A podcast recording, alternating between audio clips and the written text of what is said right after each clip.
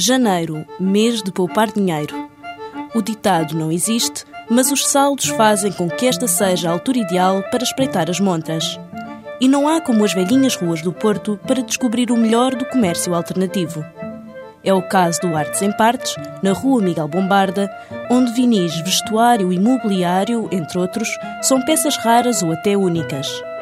Na mesma rua, o Centro Comercial Bombarda segue essa linha alternativa e genuína, acolhendo espaços como a Amiló de Zareg, a Pés e Cabeça ou ainda a Árbola Bonsai, onde até existe um hotel para estas árvores em miniatura.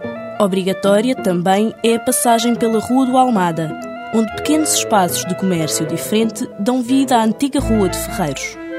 O BP Gourmet, na Rua António Cardoso, é o sítio a experimentar se estiver numa de petiscos em ambiente fashion e descontraído.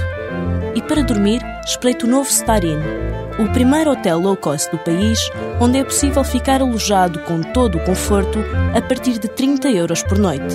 Preços reduzidos que provam que todas as desculpas valem a pena quando a vontade de passear não é pequena.